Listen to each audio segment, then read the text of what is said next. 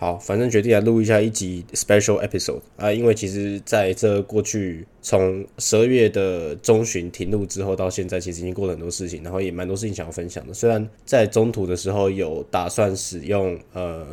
Medium 这个平台，就它算是一个部落格平台，然后你可以去上面看一些免费文章啊什么什么之类的。原本是打算用那个平台做一些分享但是我觉得嗯真的要讲东西太多了，然后又不是很爽打，所以啊干脆录一集 special episode。来，就是再再录一集 SP 来处理这件事情好了。那这一集就是因为真的可能会太长，然后应该也不会剪，但是我能尽量做，就是我会在那个呃这一个这一集的那个节目介绍栏里面会写一些呃 time stamps，所以可以直接跳到那个想要听的 section 去听这样子。好，反正呃开场现在总结一下整个新加坡的呃心得，就是极为舒服，就是超级舒服，就是。毫无疑问，这个就是我在去年做的最正确的一个选择之一，就是在新加坡刚好接上呃 COVID 结束的那一波，所以你会很明显的感受到，就是你你所所所处的地方明显比其他地区都更快搭上呃没有 COVID 这件事情的感觉。例如说，呃，讲讲一个最简单的例子，好，就是反正我那时候去的时候就已经感觉整个校园是变得正常了，就相对于香港来讲，跟相对于台湾来讲，绝对。新加坡大学是正常很多。那呃，我觉得新加坡它有个地方是呃，它是在我香港那六个月实习之后结束我才开始的嘛，所以其实呃那个地方就算是一个恢复期。那为什么我会说是恢复期呢？就跟我呃，我不知道在之之前的几集是有没有讲到，就是通常我在香港跟离开香港的一个周期的循环，就是我在香港可能到六到八个月，然后这六到八个月就是把我整个身心搞得很烂。然后我就需要再离开香港六到八个月，或者就是假如说你可能离开三四个月，然后把这件事情去，就是把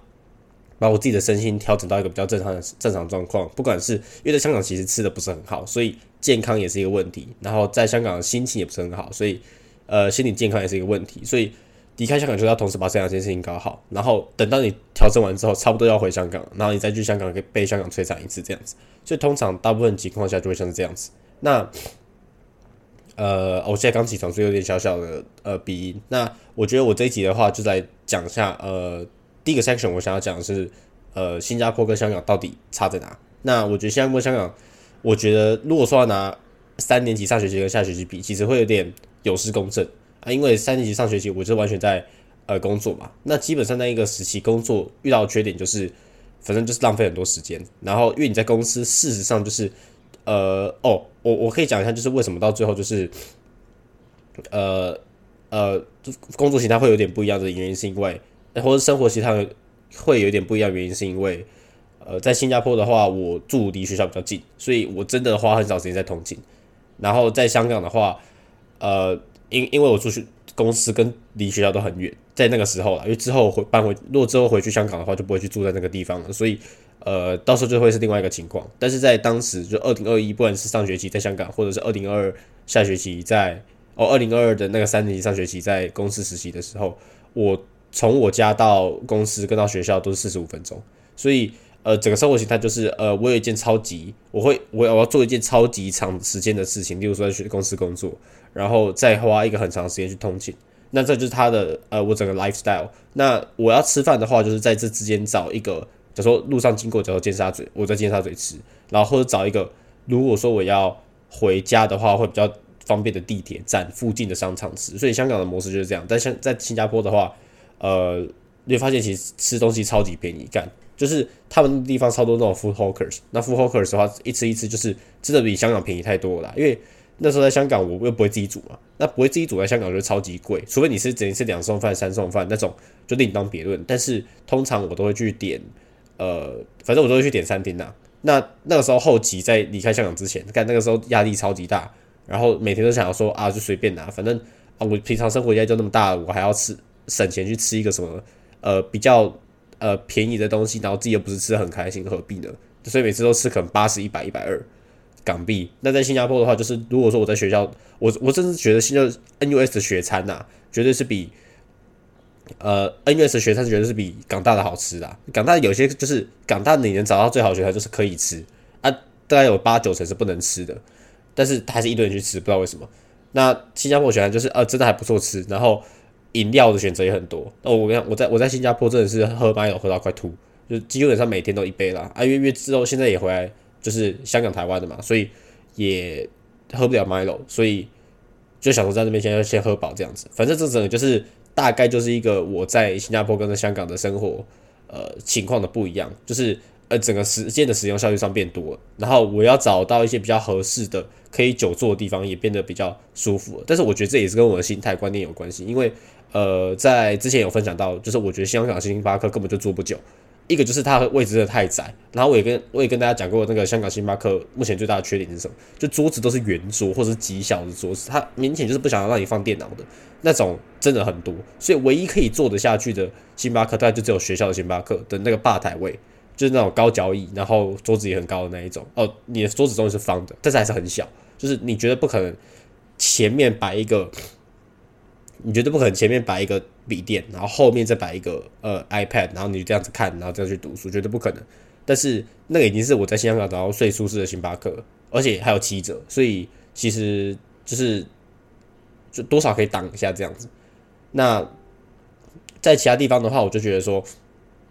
呃，在新新加坡的话，我觉得 COVID 的部分就完全没有嘛。虽然就是我哦，有一些人。我自己有些朋友啊，他就是从呃在最后一个 final 之前的 reading week，呃从国外玩回来之后，他就是去做快，就可能很不舒服嘛，得 covid。虽然我自己我自己从去年年底开始就是那种哦，如果说我今天有点类似感冒症状，哎，那我就可能就戴口罩，我就可能就是感冒药，或者我是那种镇痛解热的药，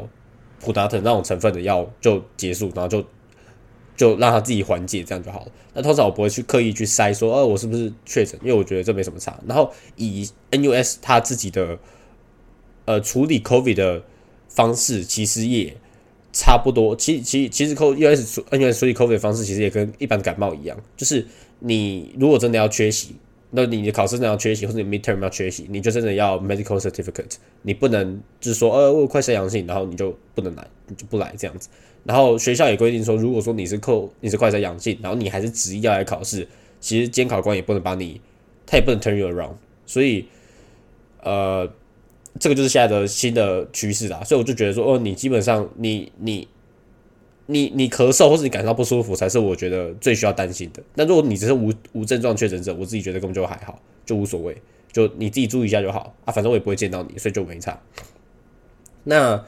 呃，讲一下 HKU versus NUS 好了。那我觉得 HKU 的话，就是呃，整个校地真的太小。就是呃，我在去年在转学的时候，那时候有申请 NUS 的转学嘛。然后那时候我在说到为什么我想要转学的原因之一，就是因为我觉得 HKU 根本没有校园的这感觉，就是整个校园太小，然后从头找到底十分钟，然后又很像一个职涯训练所。然后我自己觉得啊，就是有可能是因为这就是有点像是那种有句话是怎么说哦，就是。就是假设你童年遇到什么创伤还是什么的，你就必须要用医生来治疗啊，什么什么之类的。所以我觉得在 HKU versus NUS 的状况下，为什么会觉得 HKU 很烂，就有点像是那样的感觉。因为我玩唯一一个学期在 HKU 的，就是直接在那个地方上课这样啊。但是在新加坡的话，就是你在这个地方，你会发现整个上学的氛围就变得更好，就是你会更想要在这个地方读书，因为这个地方呃给予的那种读书空间更舒服。像香港的话，就是。哦，HKU 真的能读书的环境真的很少，而且好的位置基本上都被抢走。就不说，呃，HKU 这个智华嘛，那个智华干每次都有一些白目的很吵。虽然说那个智华馆本身是呃给人家讨论用的，哎，就是有那种很白目的那种一群人会在那边吵，这种人就不会想说要特别指定说哦他是什么，他是香港人，他是大陆人，还是他是哪哪一群国际学生。反反正要吵，每一个群组都有吵的时候啦，因为每个族群都有吵的时候啦，所以自己。我我也不会想说去 specify 到底是哪一些人在那边吵。那 HKU 就是图书馆，好图书馆真的很少。应该说图书馆有，但是好位置真的很少啊，通常都会被很多人占据。我自己最喜欢在 HKU 就是一个法律图书馆嘛，就是因为它有大概六十到八十个位置，然后每个位置都有两个插座，那个已经是整个，我觉得我觉得算是整个港大最舒服的图书馆了。所以呃，但是 NUS 的话，就是其实图书馆的位置也更多，但是也有插，而且也有插座。我自己觉得其实。图书馆港大有一些是不输啦，但是整体学习氛围还是 N N U S 比较好。那我觉得第二点 N U S 完全吊打港大的部分就是，呃，整个上课整整个上课的氛围，还有呃，在学校里面老师与呃就是假如说老师不管在 tutorial 里面老师与学生的互动，还是直接在 lecture 上面老师与学生的互动。虽然我自己是没有上过几堂 lecture 啊，但是我自己也很明显感受到，就是这里的学生比呃香港学生更容易问问题。但有一点是可能就是我自己身处的系没有那么会问问题，但是起码如果我上类似的课，这里的学生绝对比香港会，这里的学生绝对比香港学生会更容易发表他们的言论。例如说在经济课啊，我觉得唯一一个比较 common 的东西就是经济课。我觉得现在这边的经济的 tutorial，大家其实讨论就还蛮热烈的，有可能是因为大家其实都很习惯去使用英文啊，什么什么之类的，就是它会让这个 barrier 变得没有那么明显。那因为在香港，你在一堂课里面很难有人是他的母语就是英文的，但是你在这个地方，呃，新加坡，你可以说新加坡的每一个人他的母语都是英文，所以大家使用语言的能力不错。啊，accent 是另外一节，accent 是另外一回事，但起码这个语言他们是说得过的，然后。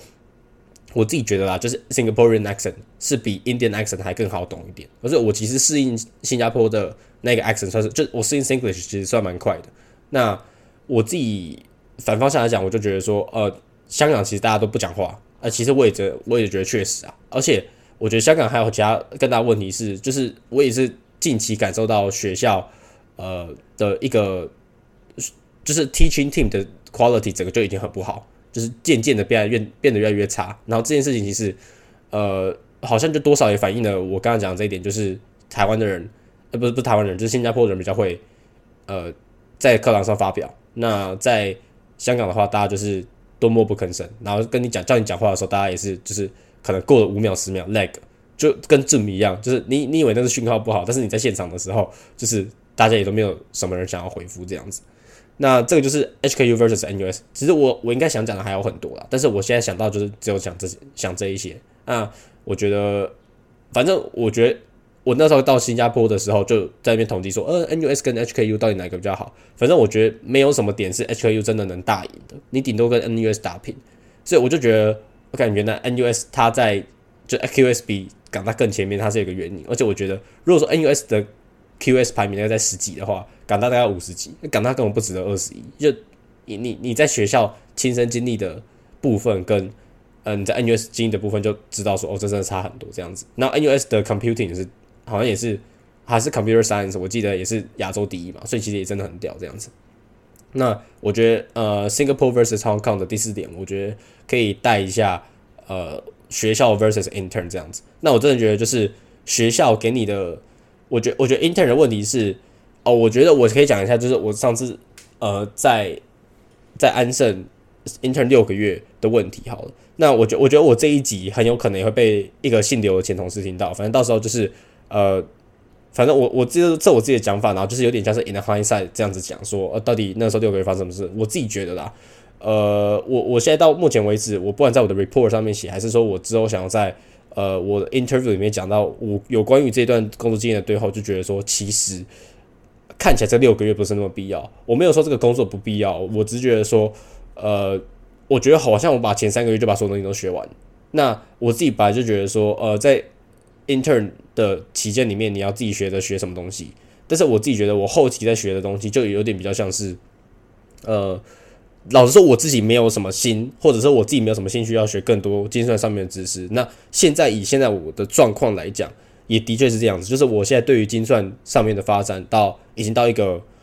基本上我不想再继续前进，然后我以后其他事情更想要做的，所以我就不会再把我的心思放在精算上面，在大四大五的规划上是这样子。但是在当下的时候，我就觉得说我可能在前三个月就已经把所有东西学完，那之后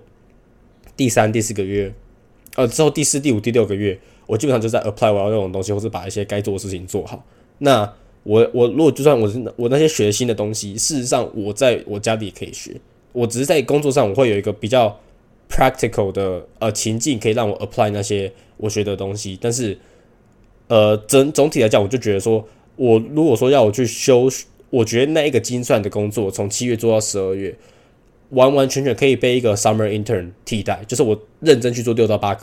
六月到八月，然后我不需要休学，我就可以拿到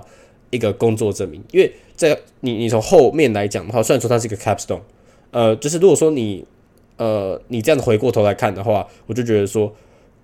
有时候你会发现，如果你要找就是以精算的人的角度来讲，我会想要去多增加一点工作经验，不同就是我需要 diversity。就有点像是我要重量，虽然值也很重要，但是量的话是这个六个月的 intern 是没有办法替代的，因为很多人都可能做三个月的 part time，在学习中间，它也是一个工作经验。然后我自己做一个六个月 full time，它是一个工作经验。但如果说我这六个月 full time 做的不是很开心，或者是说我觉得这个六个月 full time 跟我的风格不搭的话，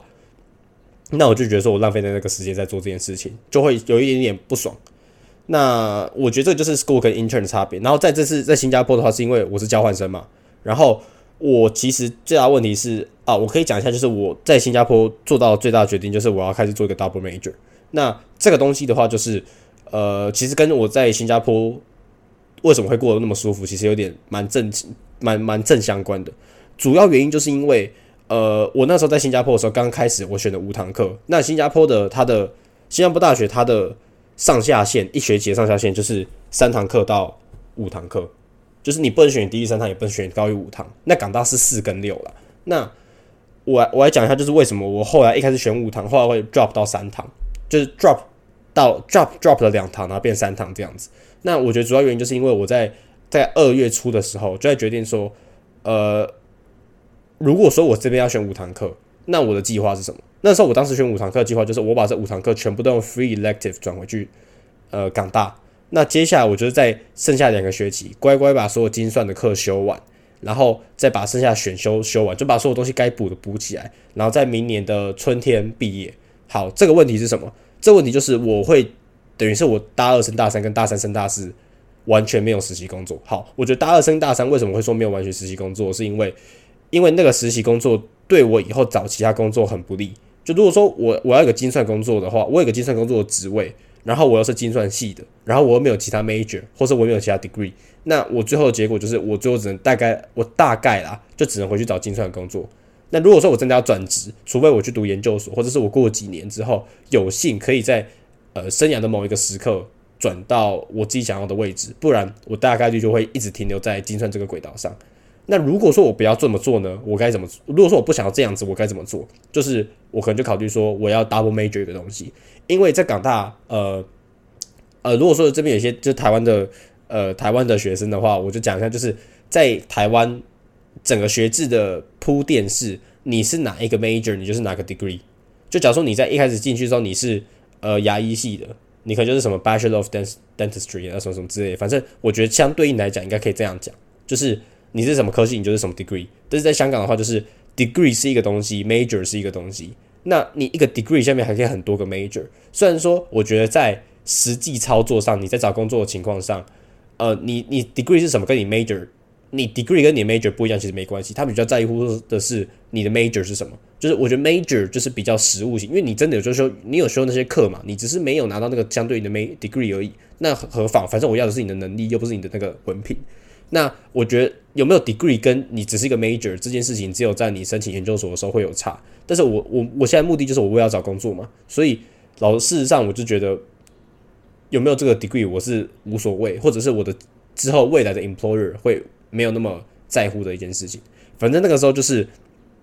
把决定说我要做呃 computer science 的 double degree。那我就在想说，好，如果说我现在 computer science 的 double degree 就是以前我精算的那个。Degree 应该说，我以前精算那个 major 下面的那些选修学分，就全部都换成 computer science 的课。那我那个时候把它转回去的时候，就转一些有的没有课。我甚至转 philosophy，我转了两堂 economics，我转一堂 computer science 跟一堂 mathematics。就以前是我以前那五堂课，就是有四堂是完全没有跟 computer science 相关的。那我就没有必要再转这些学科分学分回去了，我就 drop 掉两堂我自己学的不是那么爽的。然后后来我就只剩三堂这样做。那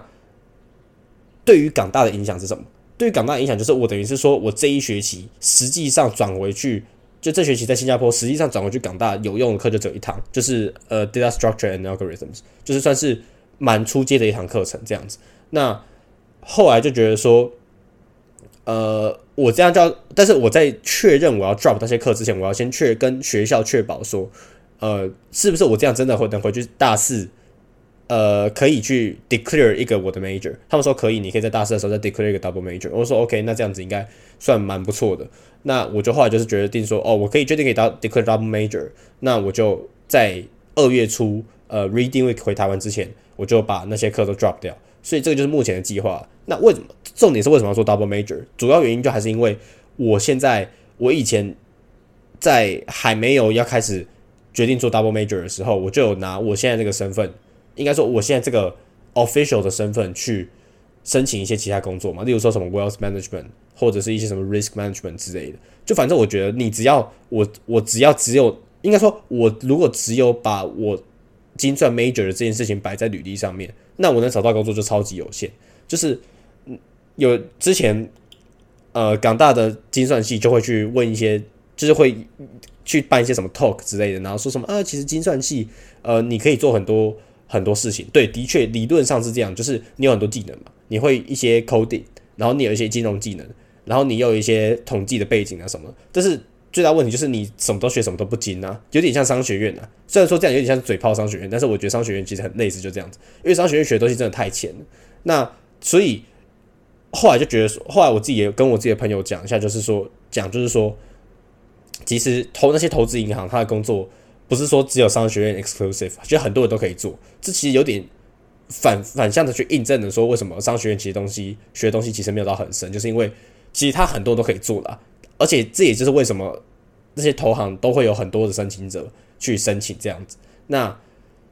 最后就是决定说，大大家要怎么自己去堆叠自己的履历，才可以找到一份就是很很顶的那种人上人的工作这样子。所以。我觉得在精算系就有点这样的感觉，就以前会觉得说，看精算系好像很屌，就是你会需要一些什么 quantitative skills，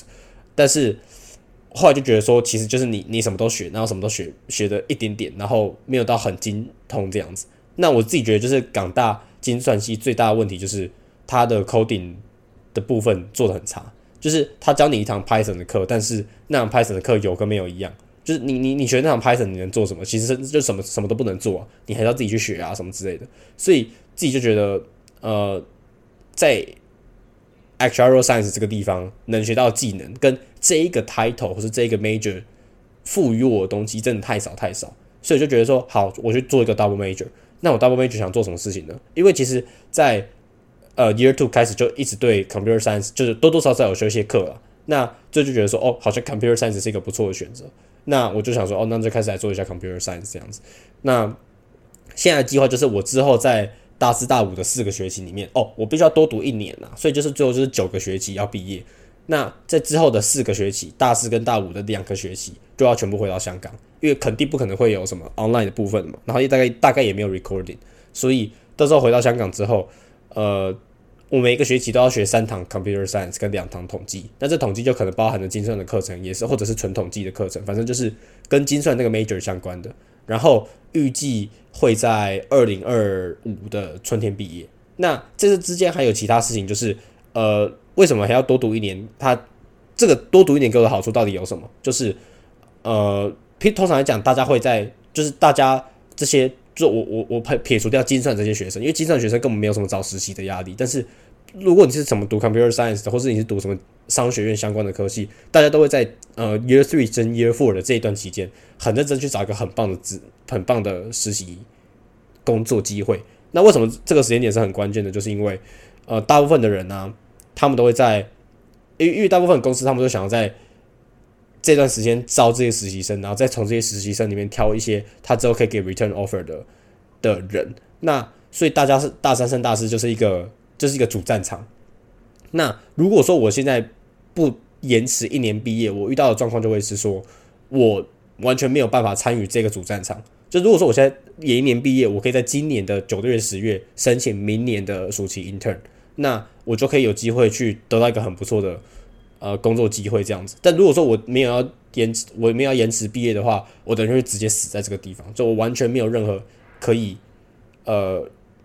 完，我就我完全没有任何一个可以得到这些好工作的机会，等于就是我等于要退一年，然后再去参与一次那个战争啊，因为我今年就直接错过了嘛。就如果说我今年要去参加那些二零二三 summer intern，我应该是去年就要申请，但我没有，所以这是目前最大的状况。那我觉得第二点就是。呃，讲一下就是精算跟 computer science 的差别好了。那我自己觉得就是跟精算的目状况，其实大概刚才刚才有讲到一点，就是我觉得现在精算的整个课程的品质都很烂。啊，我就不讲，就是其实在去年二年级的时候，呃，我就已经有这样的感觉，就是有一些教授，明显就是你你讲话就是他妈烂啊，就是你你你到底讲什么东西的那种感觉，就是我知道你你可能研究有料啊，但是你教学起来就是你根本就不知道在讲什么，就你这个英文能力还可以拿来教书，真的有够扯的。呃，甚至不止教授啦，至少说教授是最扯的，就是你你你整天在用英文做 research，然后你在 deliver 你的就你在 deliver 你的课的时候，就是你你根本就连句子都构建不好，这种东西你是要讲什么东西？就我自己读还比较快啦，就没有人想要来上你的课这样子。那今年呃，今年我没有在港大上课嘛，但是听计算机的同学说，其实也是有一样的状况。那我自己觉得这是没救了，我觉得这是一个系统性的问题了，就是你要么就是直接不。每个教授在直接上上去之前，就你先去测验他们的呃呃英文能力。但是你又说你你能叫其他教授去教吗？也不行啊，因为这些教授就同时身兼研究跟教学的两项职责嘛。所以这件事情其实老实说也是个无解啦。那我觉得最能能能能改进的部分就是 tutorial。那因为平常就是那个时候我们在上统计的时候，有些 tutorial 的 tutors，他他们就是嗯，可能就是懂统计系的 PhD 或是 Master。那港大统计系大概有九成五以上，大家都大陆人吧，就可能一两个香港人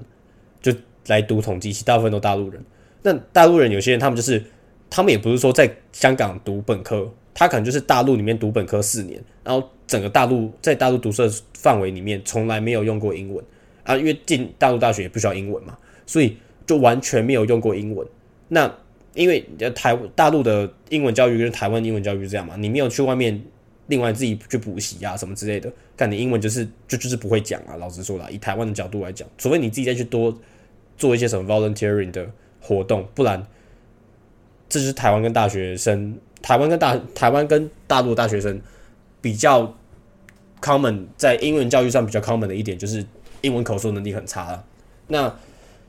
有些人他就在香港读本科读四年，然后来这边教一个来这边读一个 master 还是 PhD，后来。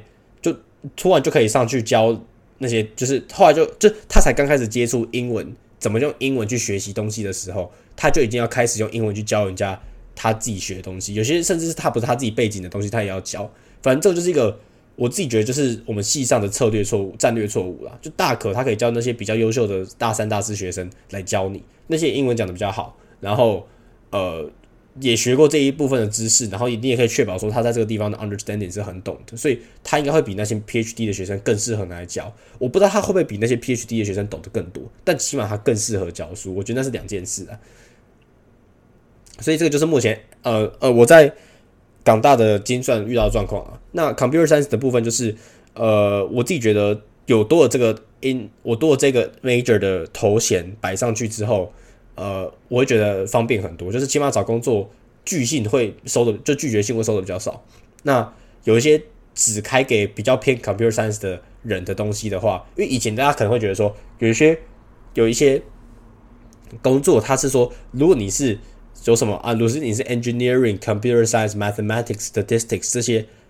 major 的学生，你可以来申请。但因为 actuarial science 真的是一个比较冷门的科系，所以。通常他不会写上去，但如果说我今天有 computer science 的话，其实我觉得我会更容易达到呃那些呃 HR 他们想要的履历啊什么之类的，所以我自己觉得啦，我把一个履历上面摆一个呃我是 double major computer science 真的是方便很多，就是我找工作起码会比较有机会进到真人 interview，那我觉得有进到真人 interview 起码就有一个我表现的机会，然后我自己个人觉得我自己在真人 interview 上面呃表现的就是会好一点，我自己这么觉得啦。那这就是目前 actual science 跟 computer science 的差别之一。其实我我自己觉得我这一集能就是讲的东西真的偏少，就我自己原本预计可能讲到一个小时啊什么之类的，但是我后来发现，哎，干其实好像东西就大概点点一下，大概点一下这样就好了，就其实也不用细讲啊什么的。反正之后如果说我开始去因为这个头衔或者因为这一个因为这一件事情有得到一些什么样不错的成绩的话，其实大家也可以多多感受到，就是。大家也可以大概感受到，就是为什么这段时间这一个新的举动或者这一个新的 major 的决定